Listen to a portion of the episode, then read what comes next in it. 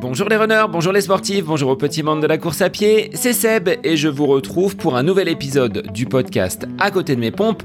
C'est le numéro 228 dans lequel je vous emmène explorer l'univers de notre sport préféré, à savoir le running avec des invités au profil atypique, des experts, des champions et c'est vers le Québec que nous nous envolons aujourd'hui. Je vous ouvre les coulisses d'un organisme que vous connaissez à savoir la clinique du coureur avec son fondateur en la personne de Blaise Dubois. Et découvrir le parcours inspirant de Blaise, c'est tout d'abord plonger dans l'histoire d'un homme pour qui la course à pied ne se résume pas uniquement à un acte, celui de mettre un pied devant l'autre. En tant que fondateur de la clinique du coureur, Blaise a su allier sa passion pour le sport à un solide bagage scientifique. Dans cet épisode, il évoque son cheminement depuis ses origines suisses jusqu'à son établissement au Québec où il a non seulement embrassé la physiothérapie, ce qui est l'équivalent de la kinésithérapie en France, mais aussi développé une solide expertise clinique concernant la course à pied. Son approche mêlant rigueur scientifique et passion du terrain a conduit à la création en 2008 de la clinique du coureur, qui est une référence pour les coureurs et les professionnels de la santé à travers le monde.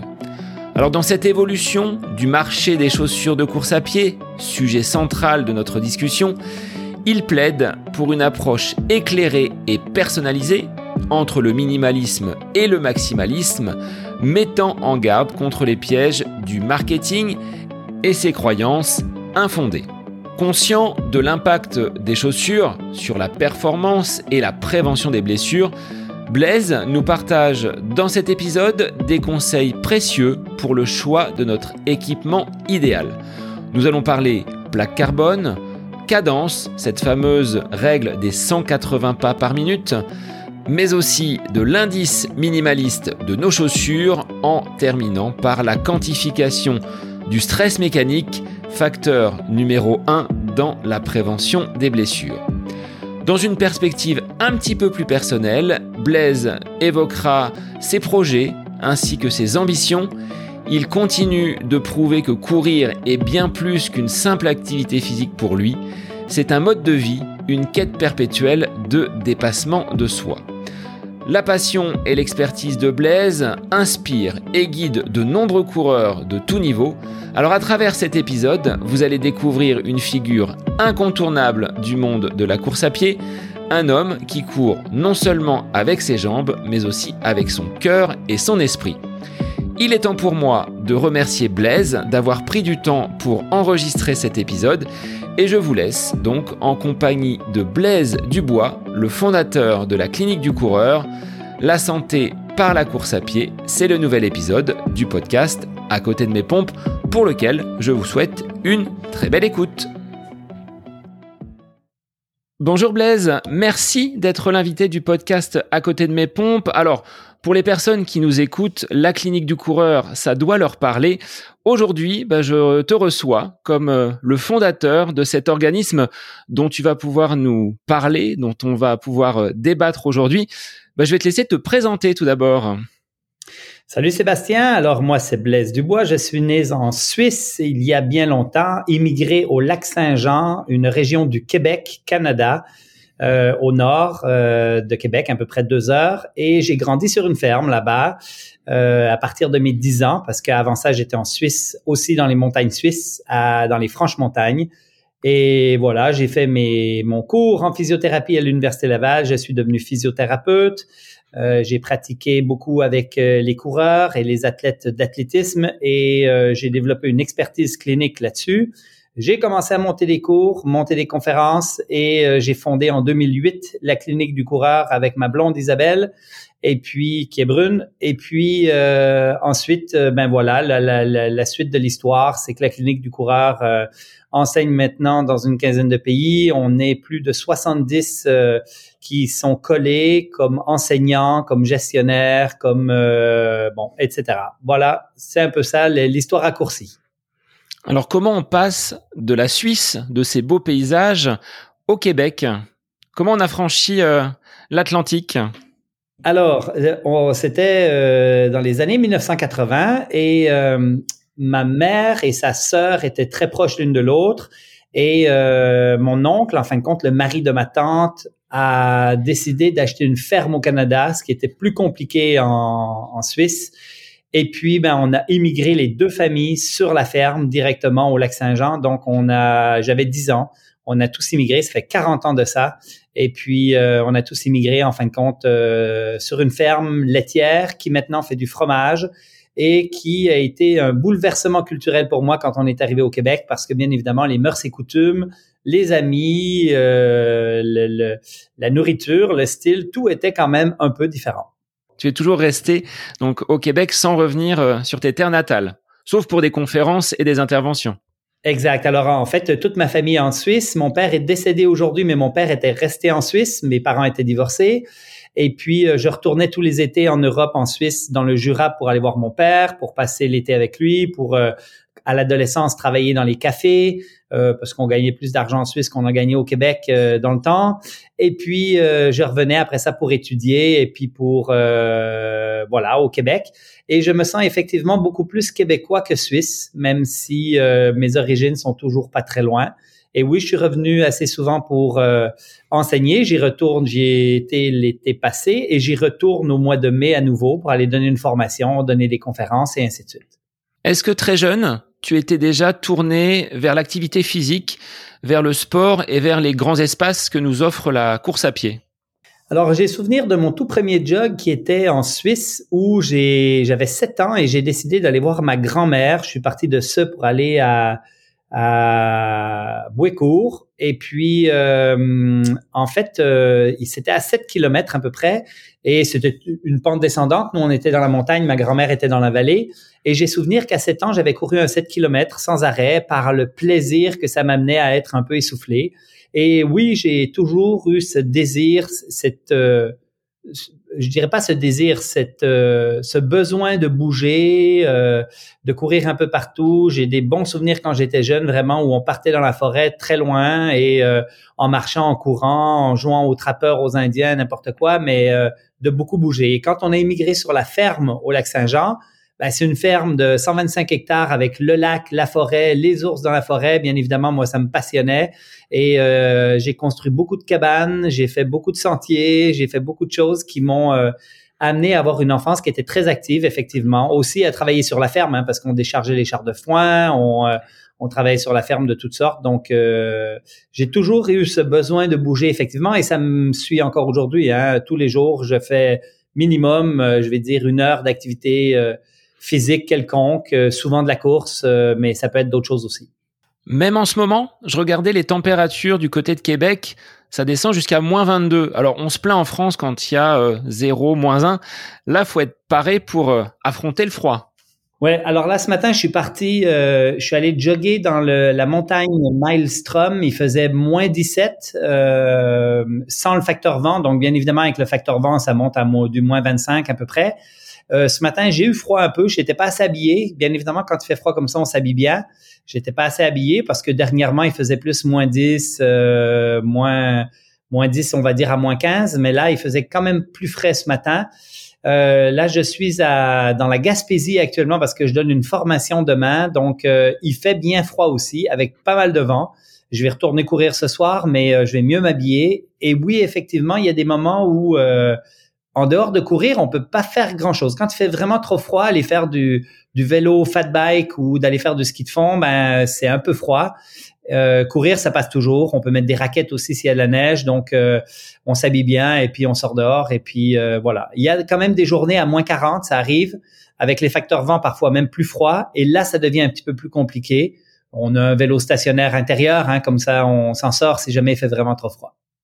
Qu'est-ce que la course à pied t'apporte au quotidien, dans ce rôle de chef d'entreprise, dans les cours que tu peux transmettre, cette euh, petite capsule, ce temps libre que tu t'accordes pour l'activité physique, qu'est-ce qu'elle euh, t'apporte et te permet au quotidien?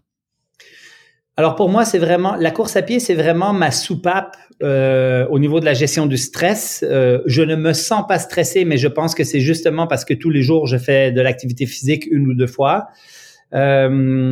L'autre chose, c'est que hum, le, c'est mes moments les plus créatifs quand je pars courir et c'est les moments aussi les plus créatifs et euh, les plus productifs quand je reviens de courir. Donc, euh, on est dans un monde très opérationnel. Hein. On a toujours 50 000 dossiers, des réunions, des choses. On avance, on finit la journée, puis on s'est dit, j'ai l'impression d'avoir rien fait finalement parce que toute la journée, j'ai répondu à de l'opérationnel et des nécessités de l'environnement. On a peu de temps pour euh, réfléchir, euh, s'arrêter, respirer, puis créer surtout. Puis moi, c'est quelque chose qui est très important dans ma dans ma pratique euh, de, de, faire de la création, de la création par rapport à des outils pour les professionnels de la santé, de la création de, de diapositives quand je donne des conférences.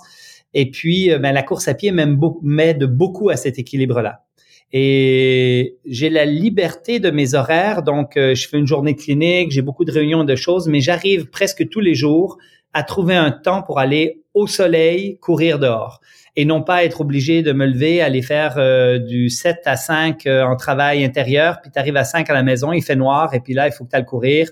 Euh, J'essaye de profiter toujours d'au moins une heure d'ensoleillement euh, par jour pour justement, encore une fois, nourrir mon, mon, mon, état de veille, mon esprit et être créatif. Comment, Blaise, tu as évolué pour arriver jusqu'à ce poste, ce métier de physiothérapeute. Tu avais cela en toi. Comment tu as euh, évolué dans tes études qui sont un petit peu différentes de ce qu'on connaît nous sur le système euh, français? Est-ce que tu peux nous expliquer quelles ont été les différentes étapes pour arriver jusqu'à cette euh, profession de physiothérapeute que l'on peut apparenter à celle de kiné? Exactement, c'est très similaire. En fait, la physiothérapie au Canada, c'est la faculté de médecine, c'est un master, c'est euh, un accès direct euh, à quelques pratiques avancées euh, comme prescrire des radios et prescrire certains médicaments. et c'est aussi l'accès direct, c'est-à-dire le fait que la majorité de nos patients, dans, dans la majorité des cliniques dans lesquelles je travaille, on est au-dessus de 90% d'accès direct des gens qui n'ont pas de prescription médicale et qui viennent nous voir. Donc, on a une pratique au Québec qui est euh, qui a beaucoup de liberté, qui est très intéressante. On a une expertise en diagnostic qui est très élaborée, beaucoup plus que les médecins, par exemple. Et ce que ça fait finalement, c'est que c'est une pratique qui est vraiment cool, qui est vraiment le fun. Euh, moi, quand on a ici 11 ans d'école obligatoire avant de faire une, euh, un, une, un pré-universitaire que vous appelez, je crois, le bac en France. Exactement. Euh, et puis nous, ça s'appelle le cégep. Et en fin de compte, quand on fait le cégep, c'est deux ans de sciences, euh, de maths, de chimie, de physique, de biologie avant, et c'est là-dessus que tu es sélectionné sur tes performances académiques avant d'aller à l'université. Donc, moi, je savais que le domaine de la santé euh, m'intéressait et j'ai eu été en contact euh, moi, je joue au foot en même temps que je faisais de la course, donc euh, j'essayais de courir à du bon niveau, jouer au foot à du pas mal niveau aussi, au Québec, bien évidemment, donc c'est du très mauvais niveau en France, hein, parenthèse. Euh, mais euh, j'ai été à Sherbrooke, qui est à 5 heures du lac Saint-Jean où j'habitais, pour aller jouer avec l'équipe de foot qui était championne provinciale dans le temps, les volontaires. et en fin de compte, je suis arrivé euh, pour jouer avec l'équipe et bon, j'ai été blessé, j'ai été en contact avec la physiothérapie, avec des physiothérapeutes et c'est euh, Denis Pelletier euh, qui est un physiothérapeute qui m'a donné le goût en fin de compte à cette profession et ça s'est dessiné à un moment donné, j'ai dit c'est clair, c'est là que je vais. J'ai appliqué dans trois universités et j'ai été dans celle qui était le plus près de de ma famille en fin de compte qui était Québec. Et ben depuis, je vis à Québec, euh, à Lac-Beauport, qui est tout proche de Québec, à 20 minutes, mais euh, j'ai fait mon cours universitaire à l'Université Laval à Québec. Et donc, très rapidement, vu que tu étais sportif, donc tu pratiquais le football, également la course à pied, dans ton métier de physiothérapeute, tu as rencontré et accueilli de nombreux sportifs blessés qui te connaissaient peut-être par euh, cette activité sportive? Alors, dès que j'ai fini ma mon université, que je suis devenu physiothérapeute, j'ai commencé à travailler dans les cliniques de physiothérapie PCN, euh, qui étaient euh, dont les deux fondateurs, Gilles Courchaine, Richard Normand, étaient euh, euh, très avant-gardistes sur la manière de faire de la physiothérapie, euh, sur la qualité des soins et sur l'ensemble de ces choses-là. Et en fait, euh, j'ai commencé à travailler tout de suite à PCN quand je suis sorti de l'université parce que PCN était le référent en médecine et physiothérapie du sport de la région de Québec. Donc, on s'occupait de toutes les grosses équipes. Euh, on s'occupait euh, ben, du Cirque du Soleil, on s'occupait des équipes de hockey semi-pro qui étaient là, on s'occupait de, des équipes universitaires, etc. Donc, j'ai tout de suite été avec PCN pour faire du sportif et j'ai développé une expertise en course à pied parce qu'effectivement, dans le milieu de la course à pied, j'étais assez connu parce que j'étais un coureur, un coureur universitaire de piste de 800 mètres et après ça, je suis devenu un coureur plus de, de route. Euh, quand on devient civil. Et puis, euh, euh, encore une fois, j'étais pas très bon, mais je connaissais tout le monde dans le milieu de la course à pied. Et ben très rapidement, j'ai rempli mon mon, horaire, en fin de compte, mon caseload de coureur et j'ai développé une expertise clinique en plus de développer une expertise plus scientifique, c'est-à-dire d'avoir un intérêt à lire la littérature et de développer des outils, des manières de faire avec les coureurs qui étaient intéressants. Tu as toujours cette volonté d'aller chercher, de creuser et de ne pas te reposer sur tes lauriers, sur tes connaissances et sur tes acquis. Alors, quand on gradue de l'Université Laval, euh, qui est un cursus qui est très rigoureux, très bon et qui est un peu volet recherche, on essaye aussi de teinter les, les étudiants d'un esprit critique et d'une d'un désir d'aller plus loin que de juste appliquer des formules toutes faites. Et euh, dans mon cas, en fin de compte, je suis sorti de l'Université Laval avec beaucoup de prétentions. Hein. Quand tu es nouveau physio, tu crois que tu sais tout. Tu as appris plein de choses à l'université. Euh, J'étais un bon étudiant qui, qui, apprenait bien ses devoirs euh, dans le monde, entre autres, musculo-squelettique. Et puis, euh, ben, tu te confrontes à la littérature scientifique qui bouleverse certaines de tes pratiques et tu réalises que finalement, ben, il faut que tu t'améliores, il faut que tu évolues et il faut surtout que ta pratique puisse se permettre de changer au fur et à mesure des nouvelles données probantes, de la nouvelle science qui émerge continuellement.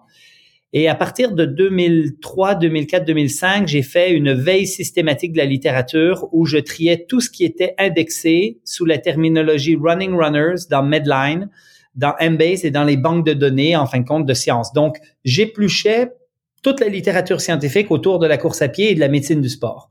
Et j'ai commencé en 2000, un peu avant 2005. En 2005, on a commencé à donner des cours avec l'ensemble de cette science qui changeait la pratique des professionnels.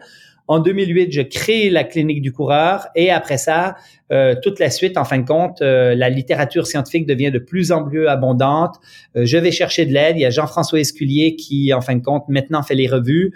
Et présentement, la clinique du coureur avec Jean-François va trier à peu près 2500 titres à tous les mois pour essayer de faire sortir tout ce qui est pertinent pour un clinicien pour savoir qu'est-ce qu'il faut qu'il fasse comme clinique. C'est-à-dire comment je fais un diagnostic, comment je traite une pathologie, qu'est-ce que je dis à mon patient, quelles chaussures recommander, c'est quoi les bonnes techniques de course. Et c'est la littérature scientifique qui a forgé, en fin de compte, les connaissances de la clinique du coureur que nous euh, véhiculons dans un livre grand public que tu connais, qui est le, La clinique du coureur, la santé par la course à pied, des éditions Mons, que j'ai écrit avec euh, Fred Berg et Alexis Berg. Euh, et euh, en fait, ensuite, en plus de ce livre qui est vulgarisé pour le grand public, on a des formations pour les professionnels. Donc, on a plus d'une dizaine de formations qui sont sur le diagnostic, le traitement, les fondamentaux, la chaussure et ainsi de suite, qui vont en fin de compte euh, éduquer autant le professionnel de la santé que le coach, que le coureur averti qui a le désir de se former aux bonnes pratiques. par exemple, on, on va libérer le cours, un cours spécial sur la chaussure. C'est 8 à 10 heures de e-learning où vous allez tout connaître sur la chaussure de ce qui est pertinent et intéressant pour un clinicien, un coach, sur la performance, sur les blessures, sur tout ça. Et ça sort le 1er février, euh, le 3 février en France. Donc, euh, voilà à la base, quelle était ta vocation quand tu as mis en place donc cet organisme de formation aujourd'hui qui est la clinique du coureur? C'est que tu avais des demandes, tu avais euh, de façon récurrente des questionnements qui étaient euh, posés par euh, peut-être des collègues à toi, des sportifs que tu accompagnais. Pourquoi avoir voulu transmettre et mettre en place ces cours en, en 2005 Alors, quand tu es praticien clinicien, euh, tu as des pratiques qui sont basées beaucoup sur des acquis, des connaissances, ce que tes professeurs t'ont enseigné à l'université. Tu fais des cours postgradués qui vont continuer de t'éduquer. Et on réalise à un moment donné qu'il y, a un, il y a un espace, il y a un gap entre la littérature scientifique et la pratique.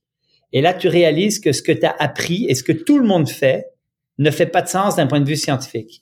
Et moi, ça, ça a été euh, très interpellant dans ma pratique parce que ma pratique a complètement été bouleversée. En fait, je me suis permis d'avoir, je vais dire, l'humilité de changer au fur et à mesure de la nouvelle science qui émergeait pour avoir une pratique qui est plus cohérente. Tu apprends des choses, tu apprends d'autres choses qui sont qui contredisent le premier, Et là, tu es en confrontation interne, tu te dis, OK, mais qu'est-ce que je fais?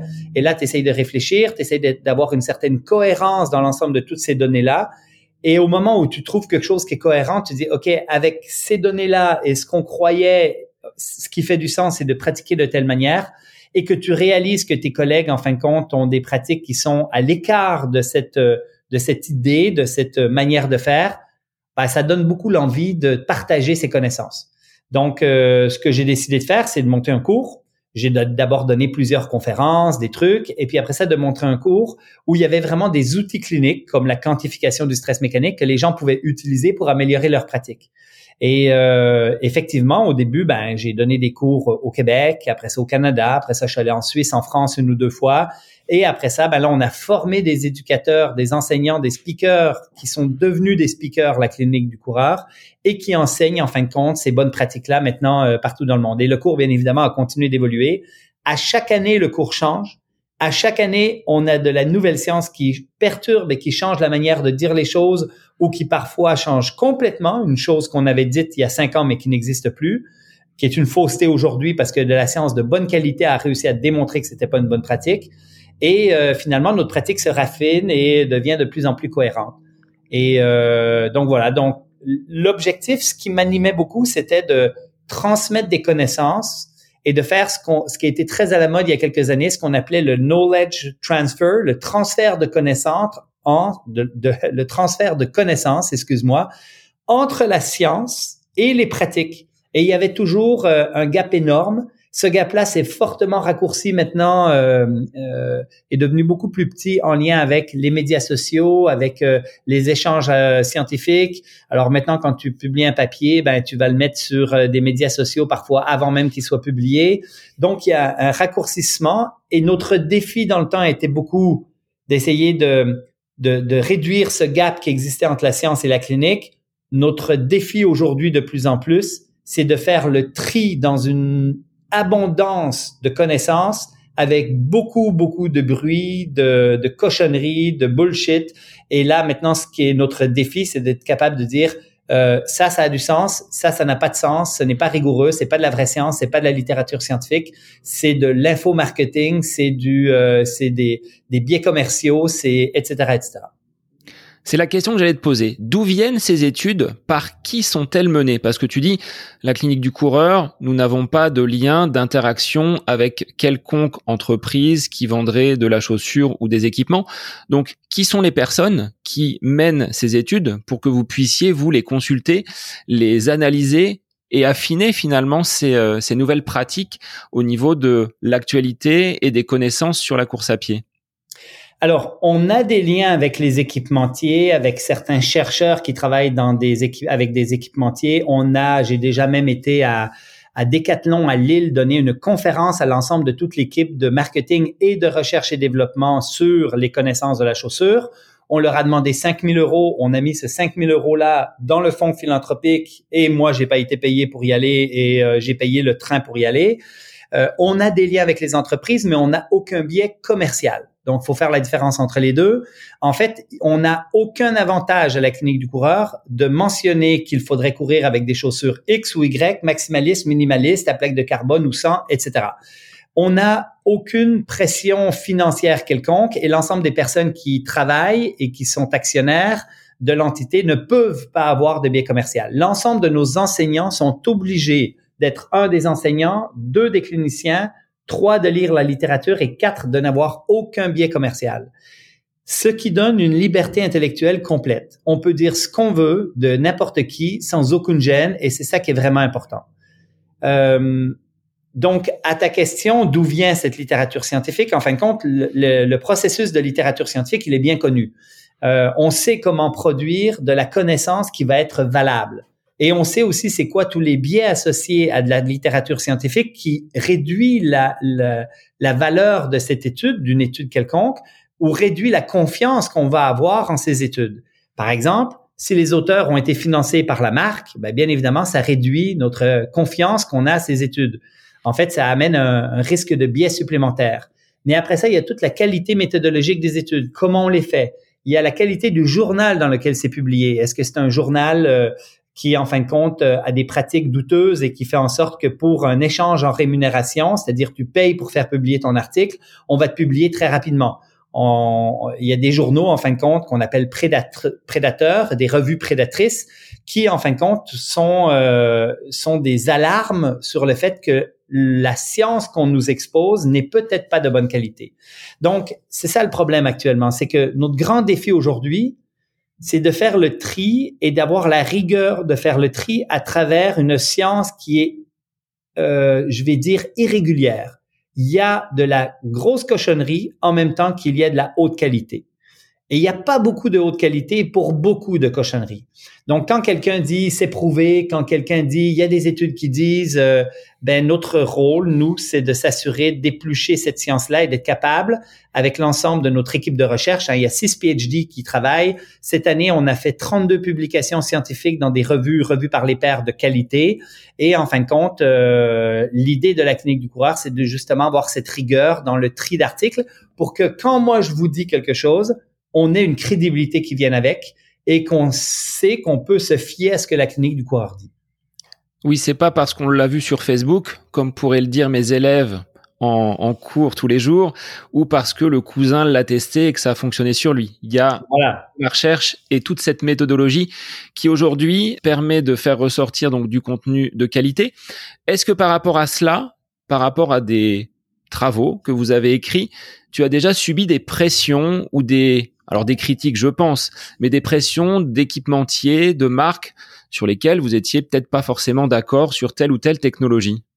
Non, jamais. En fait, c'est intéressant parce que d'abord, on est un petit joueur pour eux, ils en ont rien à foutre. Ils savent très bien que le marketing est suffisamment puissant pour euh, démolir toute science ou tout euh, hurluberlu qui va les critiquer. En fait, les, budgets euh, promotion, publicité sont pharaoniques pour les, les compagnies. C'est on fait juste prendre Nike qui a presque euh, 40 millions de, de, de chiffre d'affaires, euh, 40 milliards, excusez. Euh, ben c'est 10% à peu près qui va dans tout ce qui est euh, promotion, publicité, euh, etc. C'est c'est c'est c'est énorme, c'est énorme, énorme, énorme. Et puis en recherche et développement, on a à peu près du 1 à 3% selon les compagnies, et du vrai recherche et développement qui n'est pas sur les, les tissus, qui est vraiment sur on veut essayer de prévenir les blessures, on veut essayer d'améliorer les performances pour vrai, euh, c'est euh, moins d'un millième. C'est rien du tout. C'est c'est c'est donc euh, même si la clinique du coureur prend de plus en plus de place, on parle de nous un peu et tout, pour les marques, euh, ça ne change absolument rien à leur vente. Et moi, j'entends euh, continuellement dans les radios et dans les trucs, malgré toute l'éducation qu'on tente de faire, une panoplie de bêtises euh, tous les jours. Donc, en fait, changer les pratiques, c'est un travail extrêmement laborieux. Mais non, on n'a jamais, on jamais suivi de, de pression des marques de façon importante. Est-ce que tu aurais quelques exemples? Là, je te prends à froid sur euh, des choses qui te hérissent le poil que tu entends sur les sur les médias et dans les et dans les radios? Bah, je vais donner un exemple. Dernièrement, euh, à Radio Canada en plus, qui est une radio crédible au Canada, euh, on a un animateur qui commence à parler de chaussures mais qui parle de la, la On Cloud, qui est la chaussure suisse euh, avec son histoire fabuleuse, mais qui, en fin de compte, euh, laisse croire que ça prend de l'amorti pour prévenir les problèmes de genoux. Et l'animateur se permet de dire, bien évidemment, que euh, ça y a, lui, ça lui a diminué ses douleurs aux genoux parce qu'il y avait plus d'amorti. Toute la science est unanime sur le sujet. Plus tu mets de l'amorti dans les chaussures, plus tu augmentes le stress sur le genou. Euh, donc, c'est ce genre de choses qui sont continues, mais qui perpétuent l'idée que la chaussure, par exemple, moderne, a besoin d'avoir de l'amorti, des antipronateurs, qu'il faut contrôler la pronation, que le pied plat est un problème, il faut s'étirer avant de faire du sport, il faut boire avant d'avoir soif, sinon on est déshydraté, ça diminue les performances et ça augmente le risque de, de, de tout, de blessures et de, de, de coups de chaleur pendant ton marathon. Et tout ça, c'est des faussetés. Des mythes sur la course à pied qui sont véhiculés et crus par la majorité de la population, il y en a des dizaines je donne des conférences sur les météréalités et j'en ai tellement que je les sélectionne avant la conférence parce qu'on ne peut pas tous les passer. Il y en a une tonne, une tonne, une tonne. Et quand je dis des mythes, c'est pas des mythes où il y a 10, 20% des gens qui y croient. C'est quand il y a 90% des gens qui y croient que ça devient des mythes qui sont perpétués. Dans ta pratique de physiothérapeute, Blaise, quelles seraient ces croyances ou ces pratiques que tu as complètement revisitées, réorientées par justement ces lectures et par cette science que tu as euh, compulsée et donc analysée alors, je vais te donner un exemple de cas clinique que j'aurais, euh, que j'ai vu au début de ma pratique. Donc, ça fait quand même déjà bien longtemps. Ça fait 25 ans. Et puis, euh, je vais te donner l'exemple d'une épicondylopathie, le fameux tennis elbow quand on a mal au coude parce qu'on a trop joué au tennis, à la partie externe du coude. Euh, dans mon temps, il y a 20-25 ans, le traitement de cette pathologie était, je vais voir un médecin qui me donne des anti-inflammatoires. Si je suis chanceux, il me réfère en physio.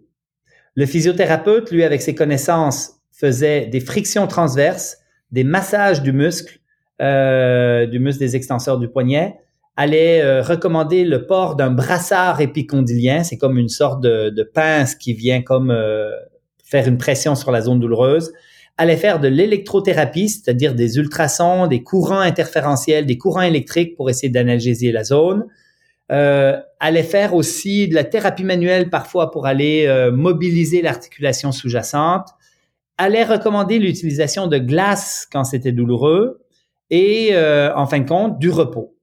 Et là, l'évolution n'étant pas toujours pleinement favorable, on enchaînait avec une infiltration de cortisone dans l'épicondyle. Tout ce que je viens de te raconter, et peut-être qu'il y a des kinés qui vont reconnaître certaines de leurs pratiques, hein, malheureusement, mais tout ce que je viens de te raconter, il n'y a absolument plus rien de tout ça que je fais avec mon patient.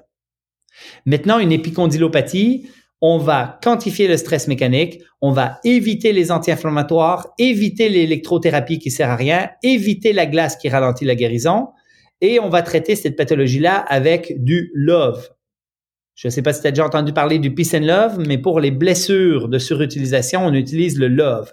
L, c'est pour load. Quantifier le stress mécanique, le bon dosage, on reprend de l'activité graduellement. O pour optimisme. V pour vascularisation. Je vais dire à mon patient, il faut que tu ailles marcher, il faut que tu ailles courir, il faut que tu ailles faire du vélo, mais il faut que tu fasses une activité qui augmente ton métabolisme, ta vascularisation tissulaire et qui accélère les processus de guérison.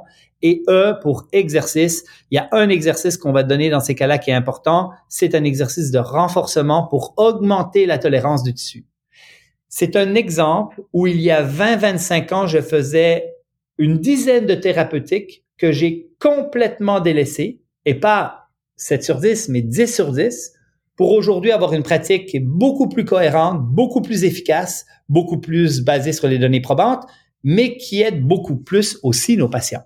Aujourd'hui, quand on franchit la porte d'un physiothérapeute ou d'un kiné, et que on vient lui raconter un petit peu le, le parcours qui a été le nôtre pour euh, une blessure qui survient, quelle est finalement la cause? Est-ce que tu parlais tout à l'heure de quantification du stress mécanique Est-ce que le problème ne vient pas de là, du trop vite, trop fort, trop loin, plutôt que d'aller chercher des causes liées peut-être au matériel, aux chaussures, au terrain?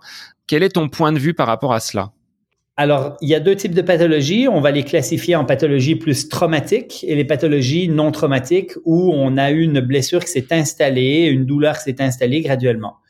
Quand on est dans les blessures non traumatiques avec douleur progressive, dans plus de 80% des cas, on arrive à identifier un facteur de charge de stress qui est trop important par rapport à la tolérance du corps. Ça veut dire quoi? Ça veut dire, ben, en fait, c'est toujours ça, mais dans 80% des cas, c'est en lien avec justement les paramètres d'entraînement ou d'activité. J'ai trop pelleté, j'ai trop couru, j'ai trop fait de quelque chose trop rapidement. Donc oui, exactement comme tu le dis, dans plus de 80% des cas, la première chose à faire, c'est de regarder ce qu'on a fait dans les deux, trois semaines précédentes pour savoir qu'est-ce qui a changé au niveau de mes paramètres d'entraînement. Et après ça, il y a un 20%, qui est en lien avec d'autres facteurs potentiels. Et euh, on réfléchit de plus en plus actuellement à la tolérance du corps. C'est-à-dire que le, corps a une tolérance pour une activité quelconque. Si on surcharge cette activité, on bascule du côté de l'intolérance, c'est-à-dire que le corps n'arrivera pas à suffire et va se blesser. Mais on pourrait avoir des gens aussi qui ont tout d'un coup des tolérances qui diminuent. Et pour une même activité de charge, ils vont se blesser parce que leur tolérance a diminué dernièrement parce que ils dorment moins bien, ils ont des soucis, ils sont anxieux, ils sont stressés, ils mangent mal, ils sont fumeurs, euh, ils ont été trop sédentaires, ils ont été immobilisés pour une raison quelconque. l'ensemble de ces facteurs-là va réduire la capacité du corps à tolérer du stress. Donc, c'est toujours ce fameux équilibre entre tolérance du corps, la capacité, et de l'autre côté, le load, la charge qu'on va appliquer sur les tissus qui fait en sorte que s'il y a un déséquilibre, on se blesse. Pour avoir suivi à de nombreuses reprises les plans, notamment de reprise de la clinique du coureur, c'est comme cela qu'on fonctionne, avec de la course, de la marche, une progressivité, une répétition également des séances pour voir si le corps euh, tolère bien justement cette, euh, cette charge. C'est par là qu'il faut passer pour ne plus se blesser. On dit toujours, vous avez les solutions, vous savez ce qu'il faut faire pour ne pas se blesser. Malgré tout, elle survient toujours. Comment tu l'expliques ça? Ah, mais l'humain étant l'humain, euh, même Blaise Dubois, il se blesse parce qu'il est exagéré. Il y a deux semaines, j'ai fait une séance d'intervalle. Je me sentais bien. Euh, je pars au Kenya bientôt pour aller m'entraîner. Je me suis dit, allez, on met un peu de vitesse. Euh, j'ai pas trop quantifié, j'ai pas trop. Je me suis dit, ça devrait passer. Bah, finalement, ça n'a pas passé. Je me suis irrité le tendon et euh, j'ai été irrité pendant un peu plus d'une semaine où j'ai été obligé de doser, d'arrêter la vitesse, puis de juste faire du jog et faire un petit peu plus de vélo. Donc, euh, on est tous pareils. Et en fin de compte, c'est ce désir. Euh, tu sors, tu pars sortir avec des, des copains et puis là, t'en fais plus et plus vite que d'habitude. Ben, c'est normal. J'ai pas peur de manquer de travail, même si j'enseigne à tout le monde les bonnes pratiques. je sais que que les gens de toute façon ont un moment donné où ils vont exagérer. Mais celui qui arrive à être très rigoureux, celui qui, et je fais référence à certains de mes patients en fin de compte qui sont soit des comptables, soit des ingénieurs qui ont des documents Excel, qui viennent à la clinique avec toute leur liste de trucs, qui, m'arrivent avec des tableaux où ils ont quantifié le volume, l'intensité et l'ensemble des paramètres. Ben, ces gens-là, en étant très millimétriques, peuvent vraiment tout faire pour prévenir les blessures. On a vraiment la capacité maintenant de beaucoup moins blesser nos patients si jamais on respecte les, bonnes, les, les bons principes. Alors justement, sur cette quantification du stress mécanique, Blaise, comment on l'évalue? Il y a d'un côté l'intensité, de l'autre côté le volume, mais comme c'est sur une balance, c'est jamais les deux en même temps. Alors, il y a plus que ça. Il y a aussi euh, le dénivelé, si jamais vous faites du trail.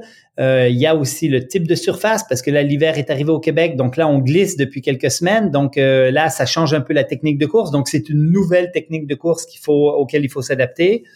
En fait, c'est assez simple. Si je synthétise, il y a plein de paramètres qu'on peut essayer de quantifier avec des chiffres. Et on a essayé de faire une formule mathématique au Québec pour essayer de dire, ben, on va essayer de mettre des chiffres sur euh, le volume, l'intensité, le dénivelé et différents autres paramètres, et on réalise qu'on n'y arrive pas parce que c'est multifactoriel. Il suffit qu'une journée, tu sois plus fatigué parce que tu as moins bien dormi, parce que tu as eu des soucis, et là, euh, en fait, tu arrives à ton entraînement, tu fais le même 10 km que tous les jours sur la même surface, à la même vitesse, mais la tolérance de ton corps a diminué. Et là, à 8 km, tu, te dis, ouais, là, je commence à avoir mal à mon genou.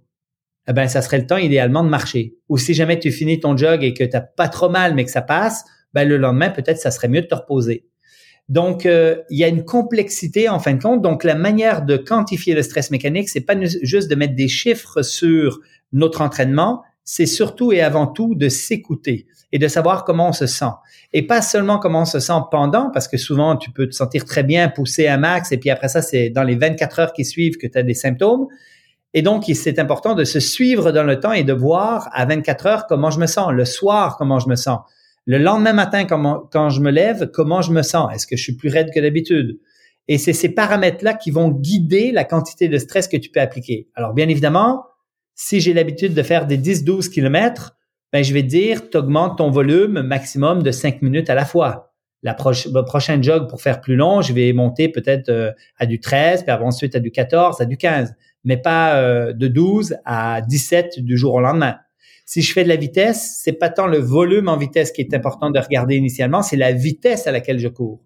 Donc, euh, je vais dire au coureur, ben, tu es à 5 minutes le kilo, tu voudrais commencer à mettre un peu de vitesse, ben, tu aurais le droit du 4,45. Si ça passe bien, dans 3-4 jours, tu feras du 4,30. Et si ça va bien, du 4,20, du 4,10, du 4,5, du 4,0. Et là, ben, tranquillement, tu arrives vers des, des vitesses qui sont intéressantes pour ton entraînement. Mais tu as une préparation à faire pour arriver à ce qu'il faut faire. Mais ce terme s'écouter, c'est ce que je répète souvent dans le podcast et j'ai eu des euh, docteurs en neurosciences qui sont venus en, en parler c'est quelque chose qui est parfois vu un petit peu péjorativement. C'est-à-dire on dit oh celui-là, ce coureur-là, il s'écoute trop. Mais s'écouter, c'est comme tu l'as dit, tenir compte de ses paramètres un petit peu extérieurs, de la vie de famille, du contexte professionnel, qui va forcément avoir un impact sur l'entraînement, sur les séances que l'on peut faire. Si on sort de sa voiture, on saute dans les baskets et on part courir avec les copains, après avoir toute cette journée et ce vécu, on peut pas être forcément dans une condition optimum pour réaliser sa séance et c'est souvent là que la blessure intervient. Oui. Alors, quand on dit s'écouter, il y a une problématique. Comme le, la quantification du stress mécanique fait, fait euh, appel à des facteurs subjectifs, c'est-à-dire, est-ce que tu sors de ton entraînement, est-ce que tu as mal à quelque part? Non, parfait. Comment tu te sens en soirée? Je me sens bien, parfait. Le lendemain matin, tu n'es pas plus raide quand tu te lèves, euh, parfait. Et euh, ben c'est bon, tu es capable de refaire le même entraînement que la veille ou plus, bingo, tu es dans la bonne zone. OK? Donc, s'écouter, en fin de compte, c'est très subjectif. C'est comment je me sens par rapport à, la charge que j'ai appliquée. Mais quand on parle de, s'écouter, ça peut être plus complexe. Ça peut être, euh, ah là, j'ai des courbatures musculaires parce que j'ai fait un peu plus de dénivelé. Ben, les courbatures musculaires, c'est un indice que tu as dépassé ta tolérance maximum. Mais tu es chanceux parce que le tissu musculaire est un tissu qui s'adapte extrêmement vite. Donc, en l'espace de 72 heures, parfois quelques jours de plus au besoin, tu vas avoir pleinement récupéré de tes courbatures. Parce que le muscle a un tissu à tellement haut métabolisme que les bris que tu as créés vont se réparer rapidement. Mais c'est quand même un indice que tu as dépassé ta tolérance. Et ça veut dire quoi? Ça veut dire que tu t'exposes et tu te mets à risque. L'autre chose, c'est que tu peux aussi t'écouter trop d'un point de vue physiologique. Je vais courir, il faudrait que je fasse un peu de l'intensité, ben euh, là, je suis fatigué aujourd'hui, je décide de pas en faire. Et des fois, ben une tape dans le cul, ça peut t'aider à dire, je vais aller un petit peu plus vite, je vais être un peu plus essoufflé, je vais me faire mal, entre guillemets. On dit ça au Québec, se faire mal, mais c'est au niveau physiologique, hein, c'est aller dans un inconfort physiologique qui est intéressant. Et euh, si tu es jeune et en santé cardiovasculaire, ben, d'aller dans cette zone-là plus intense euh, sont très payantes pour améliorer le VO2 max, pour améliorer tes performances, pour et donc, on peut se permettre d'aller dans ces zones-là. Mais bien évidemment, en écoutant aussi la mécanique et le corps de façon générale. Donc, euh, il y a une complexité dans l'analyse de écouter son corps, effectivement. Alors, la clinique du coureur, Blaise, vous êtes spécialisé et tu as mis en place tout un tas d'outils de prévention de la blessure. Est-ce que tu pourrais en donner quelques-uns? En plus déjà de ce qu'on vient d'aborder, hein, à savoir cette quantification du stress qui va drastiquement, si on respecte bien son corps, diminuer la survenue de blessures. Est-ce qu'il y a d'autres choses pour prévenir des blessures? Là, c'est les tips de Blaise. Alors, euh, la quantification du stress mécanique, c'est clairement 80% du travail. Si on veut faire de la prévention, c'est la première chose à faire. La deuxième chose que je recommande, c'est d'être prudent dans tout changement d'habitude et ça inclut la technique, la chaussure et tout le reste. Mais si vous êtes un coureur débutant, que vous commencez la course à pied, je vais vous donner des recommandations pour tout de suite avoir une bonne technique et une chaussure appropriée. Et à l'opposé de ce que certains croient, euh, vont croire, euh, c'est que, en fin de compte, la chaussure la plus appropriée pour un débutant, c'est une chaussure qui est très simple, qui est près du sol, qui est relativement basse euh, et qui, en fin de compte, est plutôt minimaliste. Idéalement, un indice minimaliste, qui est une manière de quantifier le minimalisme et le maximalisme des chaussures, au-dessus de 70% Les chaussures avec des indices minimalistes au-dessus de 70% vont induire inconsciemment une beaucoup plus grande probabilité de techniques protectrices, c'est-à-dire que les coureurs vont courir naturellement sans y penser, sans l'intellectualiser, avec des pas plus petits, moins de bruit et euh, de façon plus dynamique au sol. Donc, mon deuxième conseil après la quantification du stress mécanique pour un coureur débutant, c'est d'avoir des chaussures plutôt minimalistes. L'autre chose, c'est qu'on peut jouer sur la technique de course aussi. Même si on a des grosses chaussures, même si c'est un petit peu moins performant et un peu moins euh, efficace, on peut tenter d'augmenter notre cadence, le nombre de pas qu'on fait en une minute. Donc, le fait de faire des petits pas va réduire le stress général sur le squelette et va être une bonne manière, en fin de compte, de prévenir certaines pathologies. On a un peu de science sur le sujet, c'est pas très solide, euh, mais la cohérence théorique est là. En fin de compte, de faire des plus petits pas va aider, en fin de compte, à euh, réduire le stress sur l'ensemble du squelette. Euh, et je rajouterais peut-être un troisième conseil qui est faire moins de bruit. Tu quantifies ton stress, tu des chaussures toutes simples, tu fais des petits pas et tu euh, fais moins de bruit. C'est les meilleurs conseils pour le débutant. Pour le coureur expérimenté qui n'a pas de problème, je vais lui dire, tu quantifies le stress mécanique, n'aie surtout pas tendance à vouloir faire plus de bruit et des plus grands pas et à acheter des chaussures plus grosses que celles que tu as actuellement. Mais de façon générale, change pas tes habitudes si elles te conviennent bien. Alors là, le moins de bruit, c'est le, le, trappeur qui parle. On va chasser l'ours et on fait des petits pas de façon à ne pas éveiller l'animal qui sommeille. Effectivement. En fait, euh, c'est intéressant parce que faire moins de bruit de façon volontaire va augmenter les comportements de modération d'impact. Vous allez faire une panoplie de choses qui vont faire en sorte que vous allez réduire la force d'impact, qui va réduire le bruit, et donc réduire le stress sur bon, bon nombre de structures au niveau de votre squelette et de vos muscles. Par rapport, Blaise, à cette cadence, moi je m'interroge et on s'est posé la question avec Bruno Eubi qui intervient donc sur les, les capsules en tant qu'entraîneur. On se demandait d'où venait cette euh, évaluation, ce chiffre des 180 pas par minute. Est-ce que tu as une réponse? Alors, le 180 pas par minute vient d'un euh, d'un coach célèbre américain qui a écrit un livre sur l'entraînement, qui a fait des constatations que euh, aux Olympiques, que ce soit du 1500 mètres jusqu'au marathon, à peu près tous les athlètes ont des cadences de 180, plus ou moins quelques chiffres.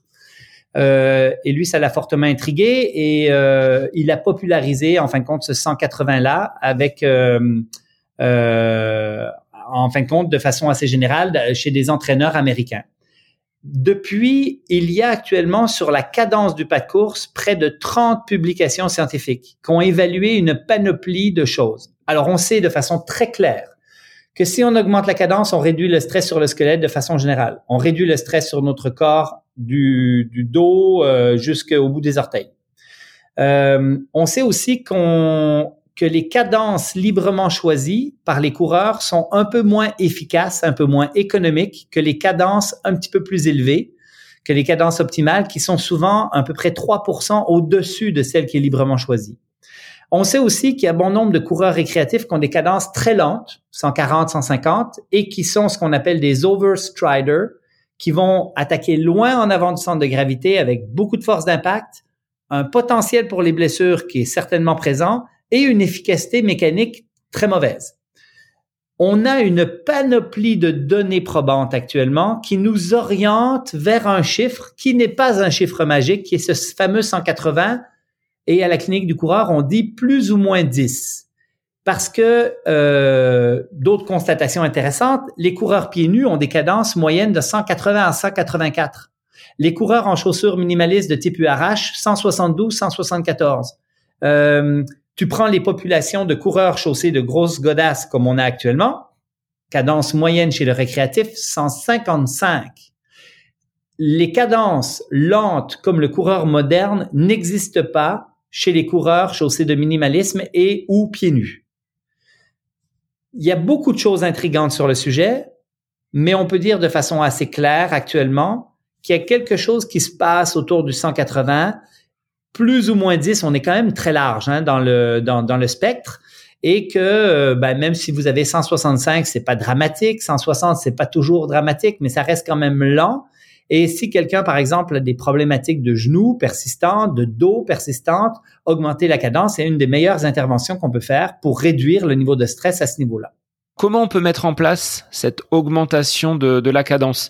Là aussi, il faut une progressivité, parce qu'un coureur qui n'est pas habitué à faire des petits pas, à avoir une gestuelle différente, on ne peut pas lui demander du jour au lendemain de basculer du 150 à 175 ou 180. Ouais. Alors, il y a deux choses. Plus vos chaussures sont lourdes, plus ça va être difficile d'augmenter la cadence. Euh, donc, alléger la chaussure va vous permettre d'avoir des cadences euh, plus élevées plus facilement. Plus la chaussure est épaisse, amortissante et maximaliste, plus elle va induire chez vous des cadences lentes. La cause des cadences de 155, c'est d'abord et avant tout parce qu'on porte des grosses chaussures. Quand euh, j'ai quelqu'un que je veux éduquer à des cadences plus élevées pour une raison précise, parce que je le répète, hein, vous avez 155 de cadence, vous n'avez aucun problème, vous courez depuis 10 ans avec les mêmes chaussures, vous n'êtes pas blessé, vous voulez pas améliorer vos performances, ne changez pas vos habitudes. Quand on change une habitude, on court le risque de se blesser, peu importe c'est quoi l'habitude. Et ça nous oblige donc à être graduel et progressif dans l'habitude qu'on va changer. Si je décide pour quelqu'un d'augmenter sa cadence, d'abord dans les études, on ne parle, on parle très rarement du 180. On parle d'augmenter la cadence de plus 5%, plus 7,5%, plus 10%. Mais le 180 est très facile au niveau gestion. Parce que quand je dis à un patient, il faut que tu fasses trois pas par seconde, il regarde sa montre, il se donne un rythme, 1, 2, 3, 1, 2, 3, et il commence à courir avec le rythme et bingo. Et ce que je vais lui dire, en fin de compte, c'est que le temps passé à, la nouvelle cadence qui est plus élevée doit être graduel et progressif. Il m'arrive beaucoup plus fréquemment de dire aux gens, tu cours à 180, mais on augmente de deux minutes par entraînement le temps que tu passes à 180, que de dire à quelqu'un, on va augmenter de 150 à 160, puis après on va augmenter à 170, puis plus tard on augmentera à 180. En fait, j'explique à mes patients que c'est comme bien manger. Euh, c'est pas, euh, c'est tout de suite, on mange bien, euh, au moins quelques repas, et puis après ça, tranquillement, ben on essaie d'en faire de plus en plus, et non pas manger du du fast-food et du junk tout le temps à un petit peu moins de junk, mais quand même de la junk tout le temps. Voilà.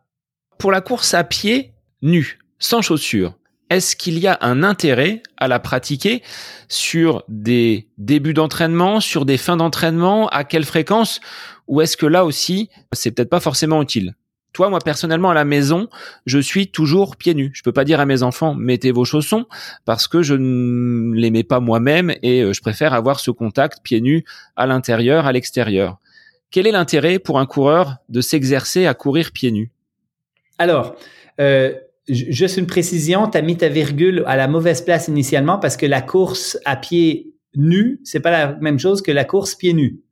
Euh, parce qu'on me l'a déjà fait quelques fois. Et euh, euh alors, la course pieds nus a, des forts intérêts pour plusieurs choses. D'abord, c'est que quand on court pieds nus, on n'a vraiment aucune interférence entre le pied et le sol, et la technique de course chez la très très très grande majorité des gens va être presque parfaite. C'est-à-dire qu'on va avoir des bons comportements de modération d'impact, on va augmenter naturellement la cadence.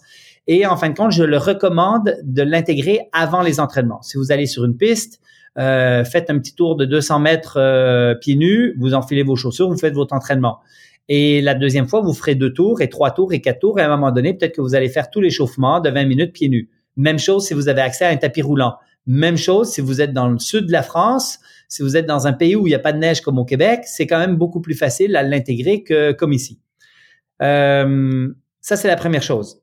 L'intérêt du pied nu est non seulement au niveau de la correction de la biomécanique, et du fait d'avoir des meilleurs comportements de modération d'impact qui ont des aspects préventifs long terme, mais aussi la solidification de certaines structures. Les populations pieds nus n'ont à peu près pas de pathologie de type tendon d'Achille, fasciapathie plantaire et ainsi de suite. Ces tissus-là sont solides, sont euh, ultra résistants de faire de la course pieds nus. Et quand vous allez courir pieds nus, vous allez solidifier votre pied de façon générale. C'est-à-dire que vous allez aussi beaucoup le stresser. Donc, si jamais vous intégrez trop vite du pied nu, et c'est la même chose pour de l'intégration trop rapide de minimalisme, vous allez vous blesser principalement au pied. Parce que le pied fragilisé pendant des années avec la chaussure moderne, maximaliste, protectrice, laisse un pied qui est déconditionné. Et si vous courez pieds nus, il faut donc l'intégrer très doucement. Je vous parlais de deux minutes de plus pour la cadence tout à l'heure. Avec le pied nu, on est à une minute de plus par entraînement maximum 2-3 minutes par semaine de plus. Donc, on est, on va être encore plus prudent pour être sûr que le corps s'adapte, suive. Et une des adaptations qu'il y a quand on court pieds nus, c'est une augmentation de la force des muscles intrinsèques du pied. Donc, tous les petits muscles qu'il y a dans le pied vont devenir plus solides et on fait des liens actuellement entre la force du pied, la force des muscles intrinsèques du pied et certaines pathologies. Quand tu es plus faible, tu as plus de chances d'avoir, par exemple, un, un hallux valgus et tu as plus de chances d'avoir certaines pathologies.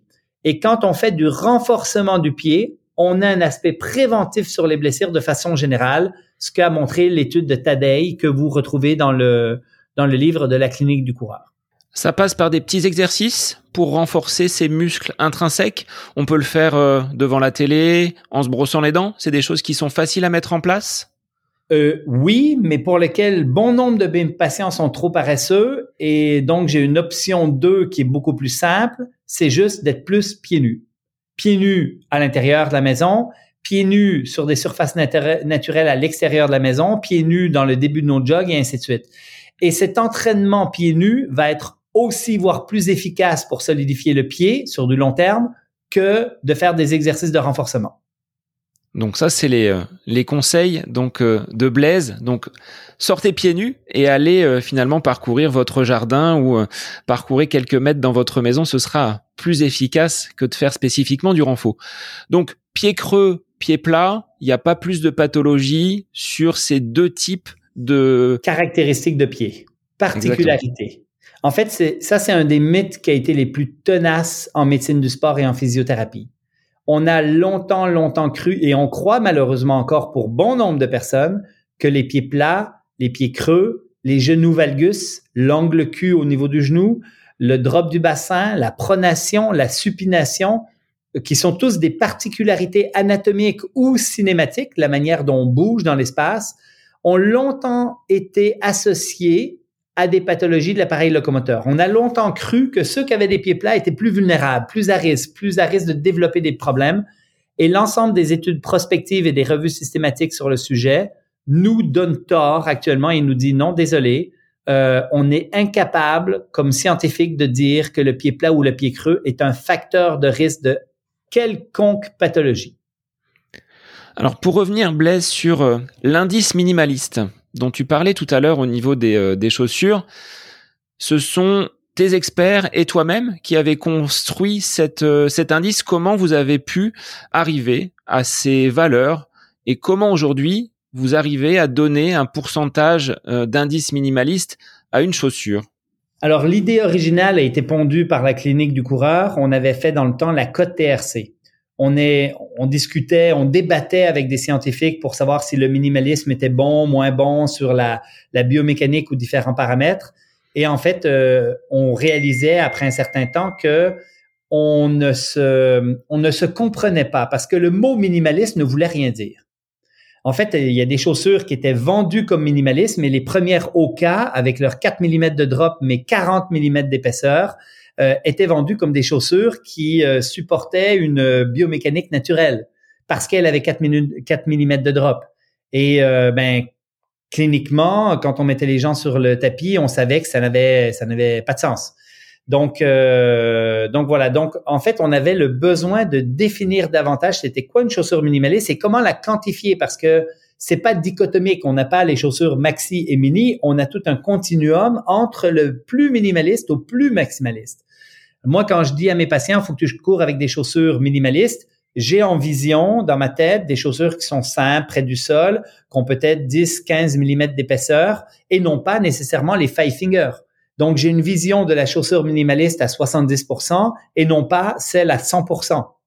Euh, et quand je discute avec quelqu'un qui dit non, mais les chaussures minimalistes, ça blesse les gens, ben en fait, euh, si lui fait référence au five finger qu'il a essayé, ben c'est pas la même chose que celle que moi je porte. Donc, on avait besoin d'une définition plus claire, on avait besoin d'une échelle, et ce qu'on a fait, c'est qu'on a fait une étude Delphi qu'on appelle, on a questionné les 42 plus grands experts de la chaussure dans le monde, euh, et on est venu à un consensus sur une définition, on est venu à un consensus sur une échelle, et on a créé l'indice minimaliste avec euh, la définition de la chaussure minimaliste, euh, qui a été par la suite validée, c'est-à-dire on a une, une excellente reliability, qui est le, la validité euh, entre euh, la même personne versus entre deux autres deux personnes. Et donc, c'est un outil qui est non seulement valable et qui est intéressant à utiliser cliniquement, mais qui a été construit par des experts internationaux. Ça a été dans une publication euh, revue par les pairs de qualité. C'est un article qui a une altimétrique très élevée, c'est-à-dire qui fait partie des 1% des articles les plus lus et les plus véhiculés dans le monde.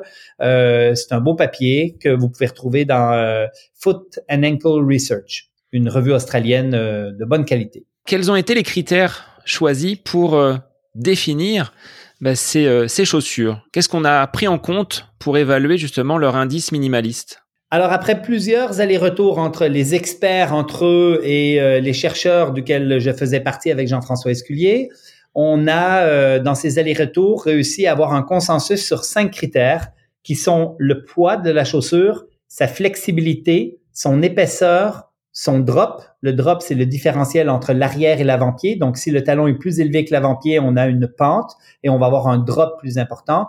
Et pour finir, les technologies de contrôle de la pronation.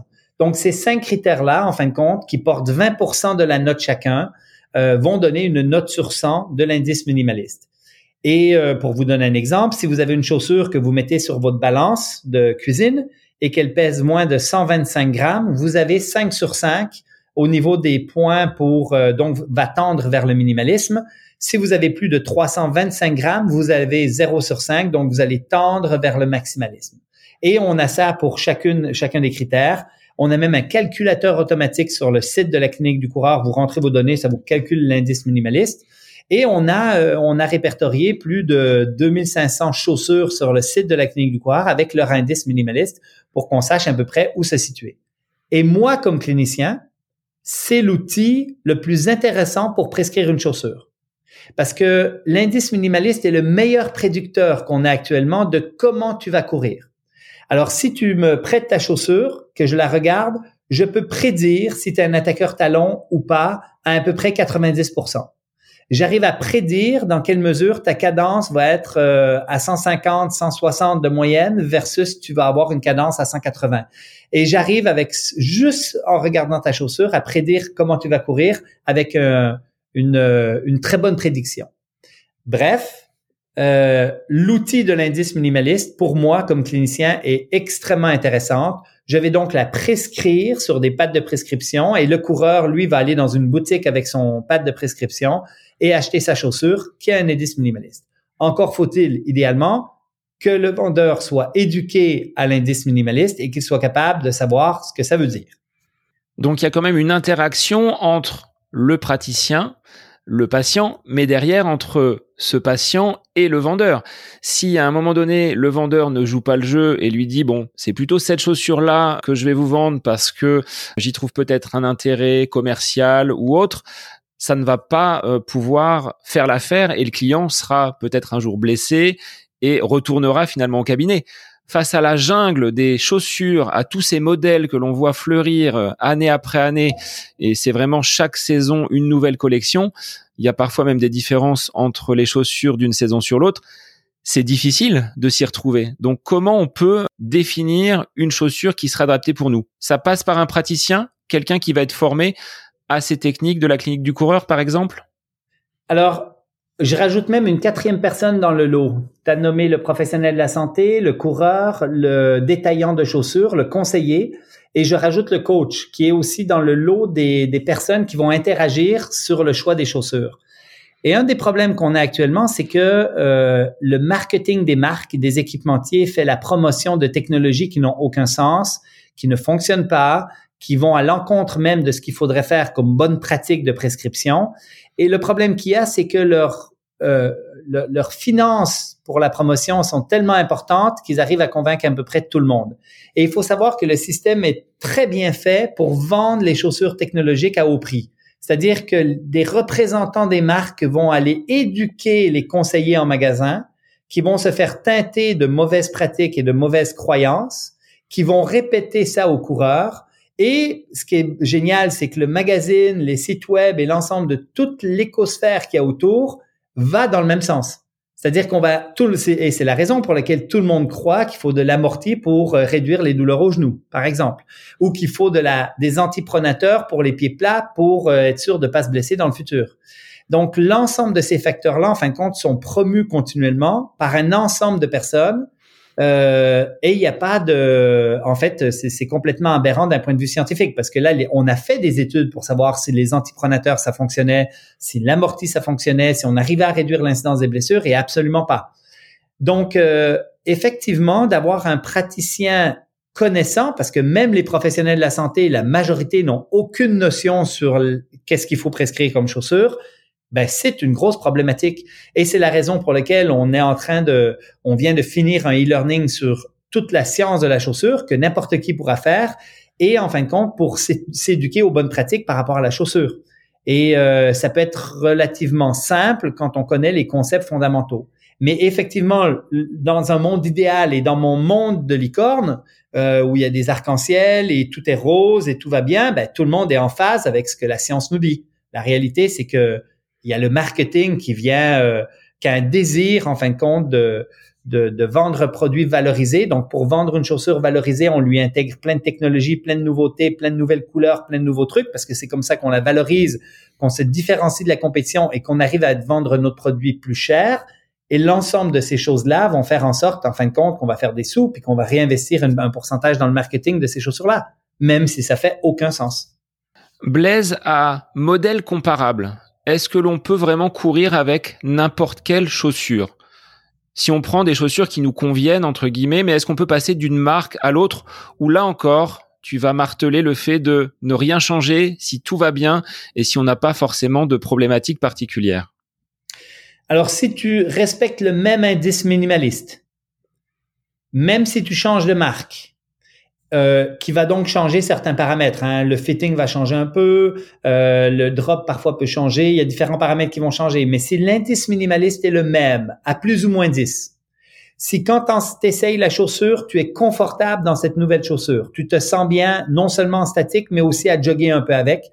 Et quand je dis tu te sens bien, c'est que tu n'as pas de point de pression, de, de tu sais, il faut absolument que le fitting, c'est-à-dire que la largeur, longueur soit adéquate et même idéalement la forme autour des orteils, que tu puisses bouger les orteils librement.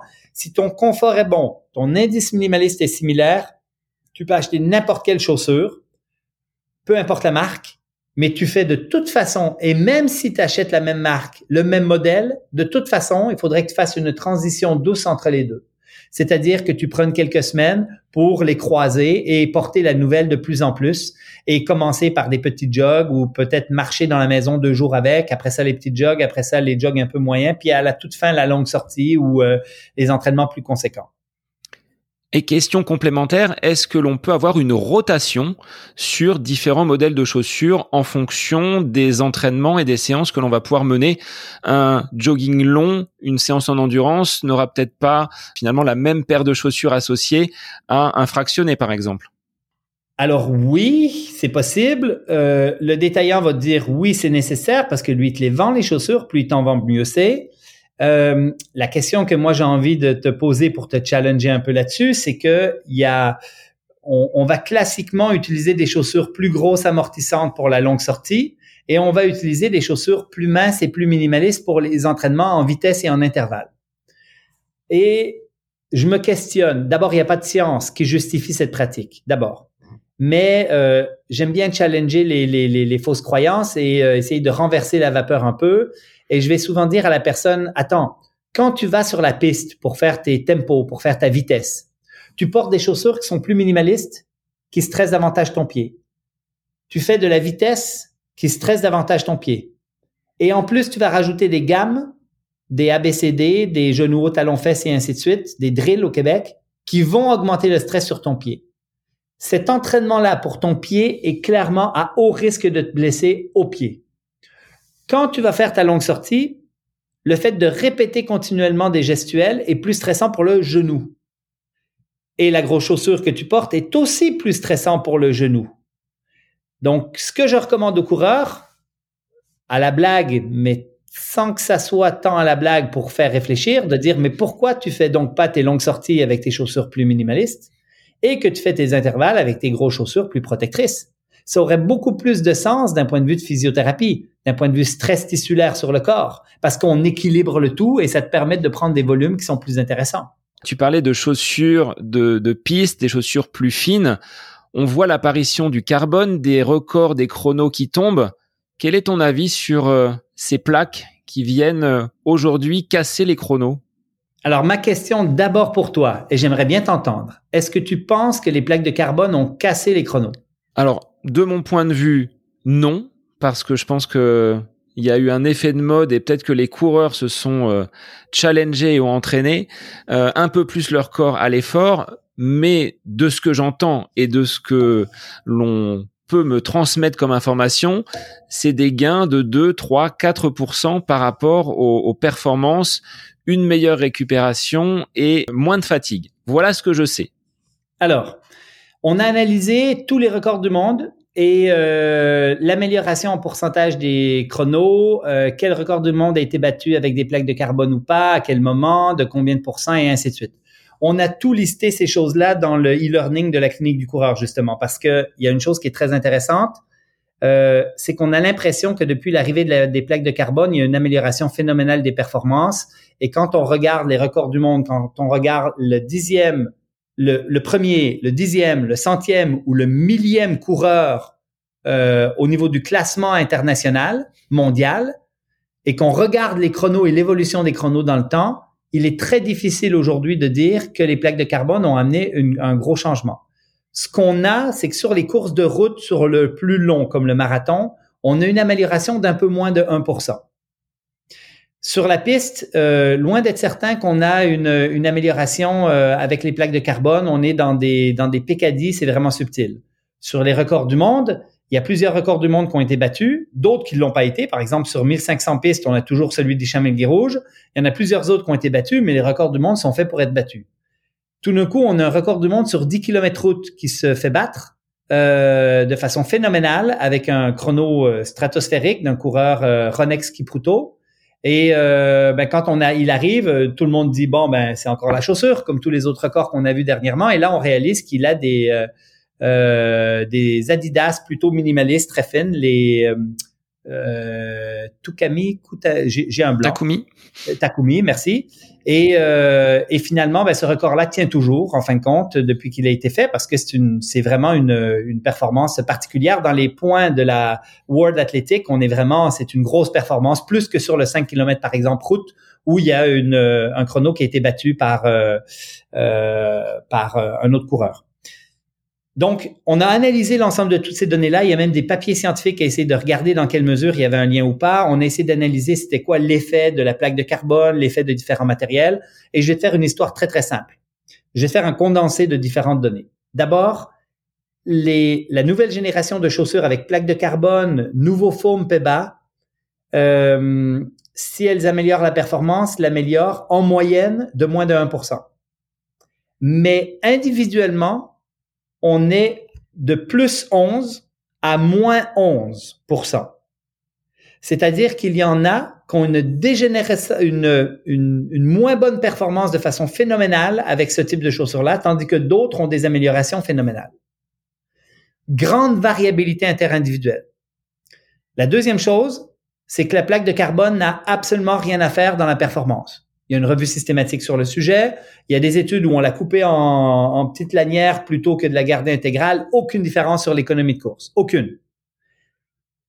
L'effet de performance qui viendrait de la chaussure moderne pourrait venir du foam, de la mousse, qui a un retour d'énergie un peu plus important. Et je dis bien un peu plus important. Parce que juste la chaussure, on parle d'à peu près 7,5 euh, joules de retour d'énergie. Euh, le tendon d'Achille, on est à 70 et la jambe en tant que telle, on est à 140 à peu près. Donc, on est dans des mesures où on est euh, relativement encore faible. L'autre chose aussi, euh, c'est que l'avantage de la mousse PEBA, la nouvelle mousse qui est sortie, en fin de compte, c'est qu'elle a une, volumétrie par rapport à son poids qui est beaucoup plus importante. Donc, on, on arrive à faire des chaussures qui sont maximalistes, mais légères. Historiquement, Haile Gebrselassie euh, courait avec des chaussures de 220-230 grammes quand il a fait ses records du monde. Pourquoi? Parce que euh, on pouvait pas aller vers des chaussures de 100-110 grammes parce qu'il était habitué à, chausser des chaussures plus maximalistes. Et là, euh, quand il faisait ses entraînements de piste, il avait des chaussures très minimalistes, très fines, l'ancienne génération des chaussures de performance. Mais quand il faisait son marathon, il était obligé d'aller vers le compromis, le moyen maliste, des chaussures de 220, 240 grammes et en fin de compte qui, euh, en fin de compte, était moyen maliste au niveau de l'épaisseur, mais moyen maliste au niveau du poids. Et dans le monde idéal, on devrait avoir des chaussures qui sont proches des habitudes des coureurs, donc qui restent maximalistes dans l'épaisseur et dans la forme, mais qui ont un poids minimaliste parce que le facteur de performance le plus important, c'est le poids. Donc, on a réussi, par exemple, avec la nouvelle génération, comme les toutes premières euh, Vaporfly 4%, à avoir une chaussure qui faisait 40 mm d'épaisseur et avec un gros drop et une grosse rigidité qui leur donnait des indices minimalistes similaires à leurs chaussures d'entraînement, donc très peu de changements par rapport à leurs habitudes, mais un poids de 180 grammes. Et c'est là que c'est intéressant. Et c'est la raison pour laquelle aussi probablement la majorité des coureurs en fin de marathon se disent j'avais encore des jambes, j'étais beaucoup moins courbaturé qu'avant. Pourquoi? Parce qu'avant ils couraient avec des chaussures plus minimalistes que leurs habitudes, mais en plus plus lourdes que la nouvelle génération. Donc il y a vraiment euh, les plaques de carbone ont été le nouveau mythe qui a été euh, fortement véhiculé. Tout le monde a embarqué. Il y a un effet placebo monstre avec ces chaussures là aussi. Quand tu viens de payer euh, plus de 300 dollars, 300 euros sur pour une chaussure, ben bien évidemment, euh, c'est parce que tu veux maximiser tes performances, c'est parce que tu cherches tous les petits trucs pour la maximiser, pas juste la chaussure. Et si tu veux un gain de 4% d'amélioration de l'économie de course et donc 3% de ta performance, c'est parce que tu étais un coureur qui courait en ASIC Nimbus de 350 grammes et qui a acheté tout, tout soudainement une chaussure de 180 grammes. Là, ça devient intéressant au niveau performance parce qu'il y a un poids qui est beaucoup moins grand. Mais les athlètes élites, ont gagné moins de 1%. Et il y en a qui ont zéro rien gagné. Hein. Alors moi, j'ai vu sur une préparation semi-marathon mettre de côté des chaussures comme ça à plaque carbone parce que je trouvais que le pied ne travaillait pas et que j'étais dans une trop grande rigidité au niveau de ces chaussures. Donc je suis revenu sur des chaussures beaucoup plus souples, avec plus de confort bien évidemment derrière. Et ces douleurs sous les pieds, ces échauffements que provoquait la plaque carbone, peut-être autre chose, mais j'ai basculé sur un autre modèle et finalement ces douleurs ont disparu. Donc euh, là, tu parlais tout à l'heure du plus 11 moins 11, bah là j'étais plutôt oui dans le côté négatif à l'utilisation de ces chaussures-là. Alors, dans le plus 11 moins 11, on parle beaucoup de l'économie de course, donc du lien avec la performance, la consommation d'oxygène et donc la vitesse à laquelle tu vas courir. Mais effectivement, la nouvelle génération de chaussures à plaque de carbone a eu des effets, a des effets quand même sur le corps et le squelette. Donc, quand on a l'habitude de courir avec des grosses chaussures, le différentiel est pas trop grand. Normalement, si on les intègre encore une fois comme l'autre que je te disais pendant un mois, on fait une transition douce, ça devrait passer. Mais on a des séries de cas, des cas cliniques de fracture de stress du euh, naviculaire, qui est un os dans le milieu du pied, en lien avec l'utilisation de ces chaussures-là particulières. Parce que effectivement, cette chaussure-là, va réduire le stress, entre autres, sur ton articulation métatarso-phalangienne. Ça, c'est le gros orteil qui plie puis qui déplie et euh, va transférer les forces plus proximalement au niveau de la cheville, au niveau du médio-pied. Et donc, on a euh, la possibilité, si on fait, on intègre ces chaussures-là trop rapidement, d'avoir certaines pathologies. Ces chaussures-là vont aussi induire des cadences plus lentes, des temps de contact au sol plus longs et une attaque talon plus prononcée. Donc, potentiellement plus de stress sur le genou, la hanche et le dos. Euh, donc, si moi, je voudrais absolument courir avec ces chaussures-là pour, euh, je crois que ça m'aide à performer, mais moi, je suis habitué à une chaussure minimaliste de 70%, je vais devoir être très progressif et graduel pour être certain de ne pas me blesser avec cette chaussure-là qui change de mes habitudes. Si quelqu'un qui a l'habitude d'une grosse chaussure traditionnelle, Asic Nimbus, Brooks Adrenaline et compagnie, les traditionnels de l'industrie actuellement qui ont un indice minimaliste entre 10 et 20 cette personne-là va pouvoir migrer beaucoup plus rapidement vers une chaussure de type euh, nouvelle génération de chaussures à plaque de carbone. C'est un petit peu ce qu'on évoquait avec euh, un responsable de magasin donc qui est situé sur Orléans, Pascal, et mon podologue. On disait qu'avec euh, cette recrudescence et l'arrivée de ces chaussures à plaque de carbone, il y aurait beaucoup plus de blessures, beaucoup plus de pathologies et les cabinets de nos kinés en France, mais peut-être ailleurs à l'étranger, seraient remplis de bobologie de ces coureurs qui ont commencé à courir avec ce type de chaussures et qui n'ont pas, comme tu le disais tout à l'heure, utilisé une chaussure qui soit plus proche du sol, beaucoup plus souple et plus adaptée à une pratique débutante. Alors, je pense que le risque de blessure au niveau population générale d'aller vers ce type de chaussures à plaque de carbone est beaucoup moins grand que d'aller vers des chaussures minimalistes. Parce que le différentiel entre leurs habitudes et la chaussure est beaucoup moins grand vers la chaussure à plaque de carbone que vers la chaussure minimaliste. On a vu une augmentation de plusieurs pathologies quand la mode du minimaliste est arrivée et que les gens, en fin de compte, les ont intégrés de façon trop rapide. Et je précise, ce n'est absolument pas de la faute de la chaussure minimaliste, mais c'est de la faute du port de la chaussure maximaliste de façon chronique qui a fragilisé le pied pendant des années et qui ce pied-là n'était était devenu intolérant à pouvoir porter moins de chaussures. Euh, mais il reste que quand on a une habitude et qu'on change une habitude, on s'expose et on se rend à risque. Donc, comme les gens, et je vais dire 95% de la population, sont habitués à des grosses godasses maximalistes, indice minimaliste de 10 à 20%, clairement, ces personnes-là, si elles migrent vers des chaussures plus minimalistes, s'exposent à un risque de blessure au pied qui est beaucoup plus grand que si elles migrent vers une chaussure à plaque de carbone. Comment tu expliques ces cycles? On a eu le cycle avec ces chaussures maximalistes. Maintenant, on est sur ces technologies, légèreté, carbone. Est-ce qu'il y aura encore une nouvelle révolution dans les chaussures? Est-ce que tu perçois quelque chose? C'est clair. En fait, ça, ça, on appelle ça du marketing. On a quelqu'un qui tout d'un coup innove. Euh, je vais prendre l'exemple de Five Finger et de Nike Free. Nike est un innovateur euh, à chaque fois hein, sur beaucoup beaucoup de choses. Euh, Nike sort la Nike Free, il y a Five Finger qui arrive et là tout d'un coup il y a le livre Born to Run et bingo c'est parti. Le feu aux poudres a été mis et là ben ça va être une traînée de on va on va toutes les marques ont fait des chaussures minimalistes, toutes les marques sans exception. Euh, ASICS a résisté, a fait sa gamme 33 qui respecte le mouvement naturel du pied, mais tout le monde a utilisé un vocabulaire euh, à la mode pour vendre des chaussures. Parce que quand quelqu'un innove, quand on voit les parts de marché, par exemple, de, de Five Finger monter en flèche, ben bien évidemment, euh, on veut prendre ses parts de marché, on veut être réactif. Donc souvent, on a un, deux, parfois même trois ans de retard sur la mode qui a commencé avec la personne qui a innové. Euh, suivant la mode du minimaliste, on a eu la mode du ultra maximaliste avec Oka. Alors Oka sort une chaussure euh, en 2009, mais finalement euh, c'est un peu plus tard que la chaussure va devenir plus populaire. Je pense c'est 2014, 2015 que là il y a eu vraiment un gros boom. Euh, et effectivement, là, on voit les chiffres de Oka qui montent comme ça en flèche, et là, ben, tout le monde veut suivre. Alors, tout le monde produit des chaussures ultra maximalistes. Il n'y a pas une marque qui n'a pas fait une chaussure ultra maximaliste. Même Altra, qui dans le temps faisait que du minimalisme ou du moyen-maliste, s'est mis à faire des énormes chaussures. Et là, tout d'un coup, il y a la plaque de carbone qui arrive avec, euh, en 2017, ça sort un peu, 2018, ça se popularise avec les athlètes élites. 2019, ça fait le, le, le, le buzz un peu plus, la majorité des athlètes longs.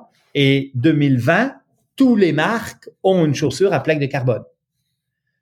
Il va y avoir d'autres modes il va y avoir d'autres choses, c'est sûr. On va inventer quelque chose qui va plaire à l'esprit, qui sera encore de la bullshit, qui va encore, en fin de compte, avoir aucune étude scientifique dessus ou qui va euh, faire des, des allégations fallacieuses. Mais c'est ça le marketing, c'est qu'il faut qu'on vende notre produit. Donc, on invente une belle histoire autour, on fait péter des feux d'artifice et puis, euh, ben, on vend, euh, on vend du rêve, on vend euh, quelque chose qui finalement, même si ça n'a pas été démontré, laisse croire aux gens que ça va être mieux pour les blessures, pour la performance, pour le confort, pour XY.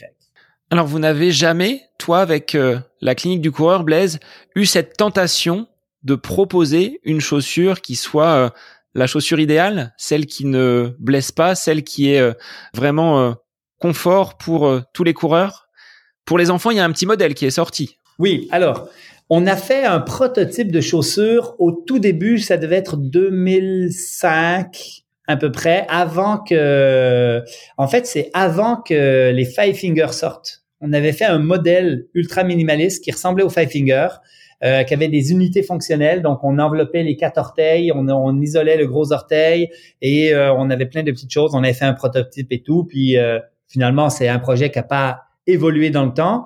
Euh, mais on avait cette idée de prendre l'ensemble de cette science pour faire une chaussure idéale. Euh, L'autre chose, c'est que dans la clinique du corps, il y en a beaucoup qui sont des parents et qui, euh, comme tous les parents, sont découragés de voir, euh, de devoir chercher des chaussures pour leurs enfants. Euh, je fais une parenthèse, hein, pour les enfants, il n'y a aucune controverse, il n'y a aucun débat. Il y a personne qui débat sur le fait que les chaussures, les enfants devraient avoir des chaussures maximalistes à talons surélevés avec de l'amorti. Ça n'existe pas. Tu peux questionner n'importe quel scientifique qui est averti, professionnel de la santé qui s'y connaît, ça n'existe pas. Et le problème, c'est qu'il n'existe pas de chaussures minimalistes ou presque pour les enfants, ou sinon elles sont extrêmement chères euh, et très difficiles à trouver. Et quand tu vas dans des magasins de façon euh, générale, ben, on va dire que c'est 95% et plus des chaussures pour les enfants qui sont des chaussures maximalistes, inappropriées, qui vont retarder le développement moteur, qui ne sont vraiment pas optimales. Donc, quand nous, comme parents, on a vu ça, on a dit, on en a marre, on a dessiné une chaussure pour un enfant. Qu'est-ce que ça devrait être? Euh, ça a évolué pendant euh, deux ans, trois ans. On était prêt à lancer en 2019. La COVID arrive en 2020. On suspend le projet parce que là, on était plus dans la survie de la clinique du coureur qui donne des cours en présentiel à l'international. Donc, ça a été très dur. Et puis, euh, ben, on n'a pas lancé le projet. Et c'est en 2022, l'année passée, finalement, il y a un peu, un peu plus d'un an, où on se dit, ben, si on le lance pas, on le lancera jamais. Et là, on a décidé de faire une chaussure pour enfants. Et comme on n'a pas le droit d'avoir de biais commercial, on a investi des sous et on n'en a retiré aucun. En fait, c'est les chaussures, euh, euh, ces chaussures-là, en fin de compte, vont tous les profits vont dans un fonds philanthropique. On a essayé de les détailler le plus bas possible pour les parents. Euh, mais bien évidemment, comme notre coût de production est relativement élevé parce qu'on fait des quantités faibles, on a produit 2500 chaussures, je crois, paires de chaussures.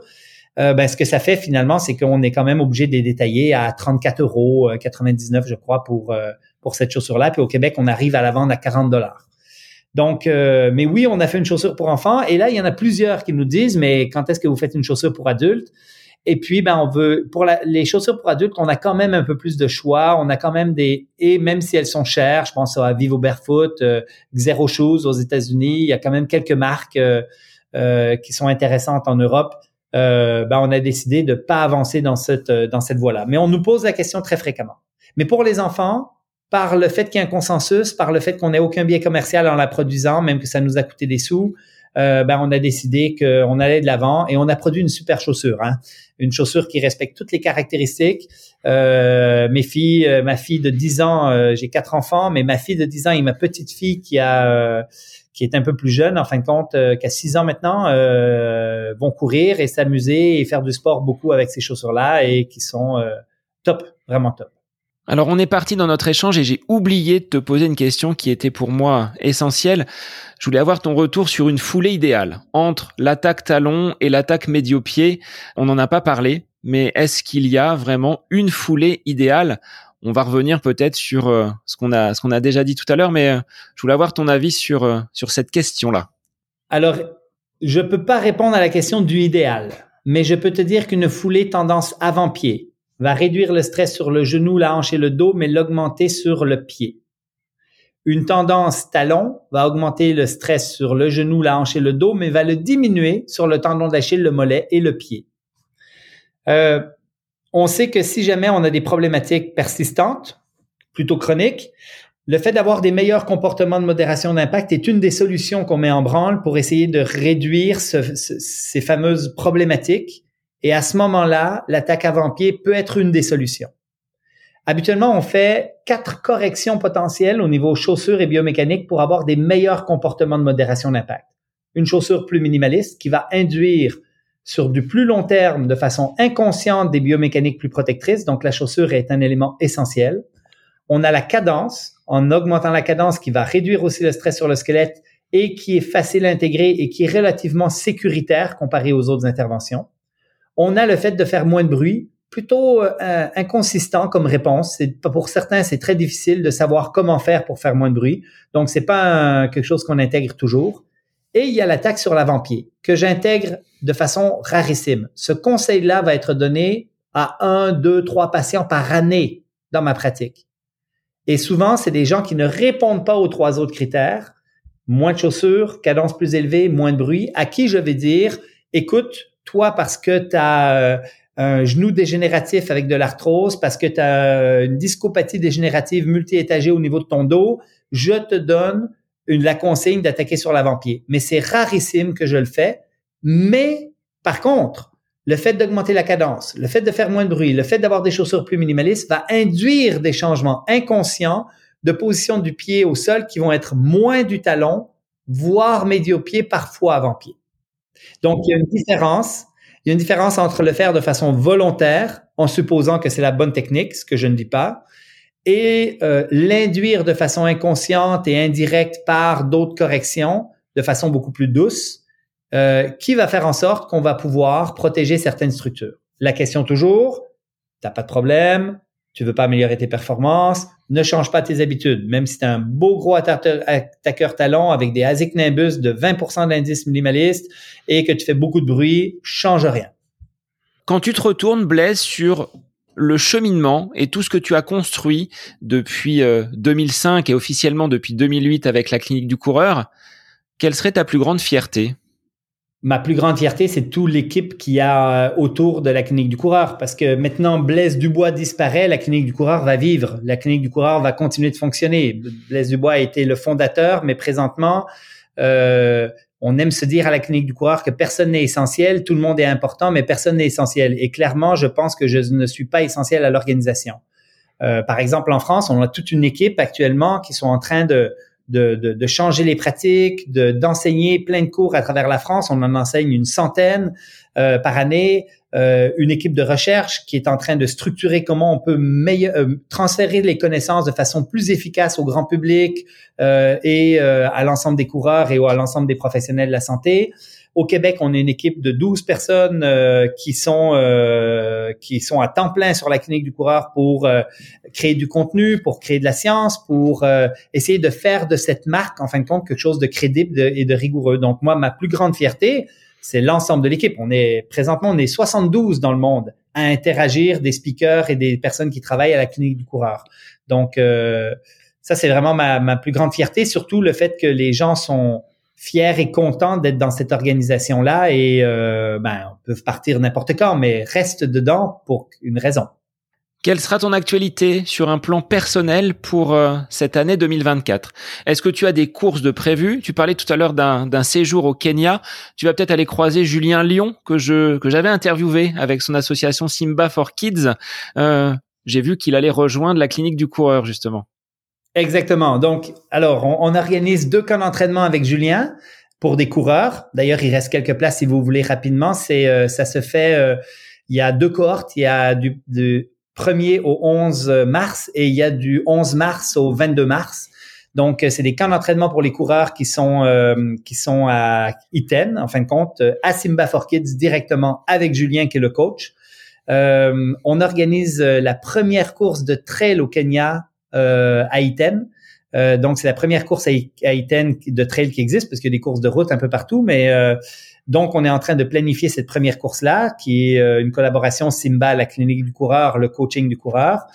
Et puis, donc, d'un point de vue personnel, moi, je vais au Kenya pour animer ces camps, pour animer la cohorte du 3.0. Ça, c'est 32 professionnels de la santé qui se retrouvent dans le camp Ronix à Iten où on va, on a aussi trois scientifiques qui viennent faire une recherche sur euh, la cinétique de VO2, puis on se pose des questions scientifiques, on va faire un peu d'études euh, là-bas. Et bon, donc pour moi, c'est comme personnellement un peu un camp d'entraînement. J'espère arriver en santé puis euh, être capable de m'entraîner un petit peu plus. T'as envie un peu de chaleur surtout, je pense. Oui, exact, parce que là, il fait frais quand même au Québec. Et et quand je reviens de là-bas, en fin de compte, l'idée, après ça, on a une course sur route qu'on organise, on a une course de trail au Québec. Et on a, euh, j'ai une course, euh, le Québec Mega Trail. J'ai un 50 km où euh, je veux absolument, je le dis en primeur, mais briser le 6 heures. Donc, il faut que je m'entraîne fort pour pouvoir briser le 6 heures, ce que j'ai pas fait dans les deux dernières éditions. Les deux fois, j'ai complètement explosé. Donc là, c'est un objectif. On verra si ça passe ou pas. Et puis l'année passée, j'ai fait une course de un ultra à Madère qui était magnifique. L'année d'avant, j'ai fait le Mexique, le Bayou Tembi, le 100 kills. Donc, euh, peut-être un petit projet euh, à la fin de l'année, au mois de décembre, euh, au mois de novembre, peut-être la Nouvelle-Zélande. Ma blonde ne le sait pas encore, mais j'ai ça en arrière-tête, peut-être organiser. J'aime bien avoir un beau gros objectif par année qui me motive à m'entraîner sérieusement. donc, il y a un passage au mois de juillet qui est le Québec Mega Trail avec le trail la clinique du coureur, bien évidemment. Et après ça, c'est, c'est, c'est, ça va être quelque chose qu'on verra cet automne. Donc tu l'emmènes en Nouvelle-Zélande pour euh, encore faire une demande? Tu crois qu'elle va craquer cette fois pour le mariage? J'espère. En fait, là, on est rendu à la septième. Là, euh, ça serait la huitième. Euh, je pense que oui. Je pense que là, on est mûr. Là, on est assez vieux. On a vécu plein de choses. je pense qu'elle est prête. Alors moi, j'avais une dernière question, Blaise. La question traditionnelle du podcast. Un instant pour toi où tu es à côté de tes pompes ou à côté de tes godasses, comme tu disais tout à l'heure. Qu'est-ce que tu aimes faire quand tu n'es pas en train de travailler sur la clinique du coureur et sur tout ce qui s'y rapporte? Bûcheron dans la forêt. Ça, euh, c'est quand même euh, aller faire des nouveaux sentiers, aller euh, bûcher, aller travailler dans le bois. J'ai fait beaucoup de meubles quand j'étais plus jeune. c'est, j'aime bien travailler avec mes mains. Donc, ouais, travailler dans la forêt, faire des sentiers, faire des ponts, faire des trucs, parce qu'on balise au lac Beauport 70 km de sentiers. Euh, qu'on entretient, qu'on euh, et bien évidemment quand euh, après l'hiver des fois il y a bien du travail. Donc au printemps j'ai toujours souvent une ou deux semaines où je vais me défouler dans la forêt, ça me fait beaucoup de bien. Là je suis complètement à côté de mes ponts. Alors je voulais te laisser un petit mot, le petit mot de la fin. Si tu avais un petit message à passer aux, aux auditeurs du podcast, qu'est-ce que tu voudrais leur dire? Alors, qu'est-ce que je pourrais bien leur dire? D'être prudent d'accepter la bullshit qu'on vous euh, expose continuellement, euh, que ce soit par les médias sociaux, par euh, les équipementiers, par etc. Toujours se poser la question d'où vient d'où vient l'information, quelle est la crédibilité des sources? Et je pense qu'on a besoin dans notre monde d'avoir ce questionnement de du un peu plus de rigueur et d'être prudent parce que maintenant, les biais commerciaux contaminent tellement l'information qu'on reçoit qu'on se fait bombarder de choses qu'on croit comme vraies, mais qui sont en réalité que des choses qu'on essaie de nous vendre. Donc, euh, soyez attentifs et prudents à tout ça. Un grand merci Blaise pour euh, cet échange outre-Atlantique. Hein. Merci d'avoir accepté l'invitation du podcast. Au plaisir, c'était vraiment cool Sébastien. On se reprend quand tu veux. Eh ben écoute, avec plaisir parce que j'aurai, je pense, d'autres questions. Et puis, euh, bah, je recommande pour euh, tous les auditeurs le livre, donc aux éditions Mons, donc La clinique du coureur, la santé par la course à pied. Merci Blaise. Merci beaucoup Sébastien. Et pour les auditeurs, eh bien, je vous retrouve la semaine prochaine pour un nouvel épisode du podcast À côté de mes pompes. Bonne semaine à vous.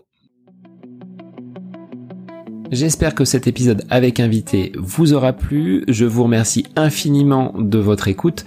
Pour euh, faire remonter le podcast dans les classements, je vous invite à laisser une petite évaluation sur Apple Podcast, 5 étoiles, un petit commentaire, ça me fera énormément plaisir et vous permettrez au podcast d'être remonté, diffusé, euh, déployé sur euh, ces différentes plateformes de façon euh, bah, plus importante encore qu'il n'est actuellement. Et puis je vous invite à me retrouver sur les différents réseaux, hein, Facebook, Instagram. Laissez votre petit message, votre commentaire, ça me fait plaisir d'échanger avec vous. Si vous avez des questions, si vous voulez voilà, échanger sur quelconque sujet en lien avec la course à pied, mais pas que, parce que le sport c'est une philosophie de vie et c'est une passion qui nous anime de façon commune, donc n'hésitez pas à venir échanger avec moi. Sur ce, je vous souhaite une bonne fin de semaine, un bon week-end et je vous dis à la semaine prochaine pour un nouvel épisode du podcast À côté de mes pompes.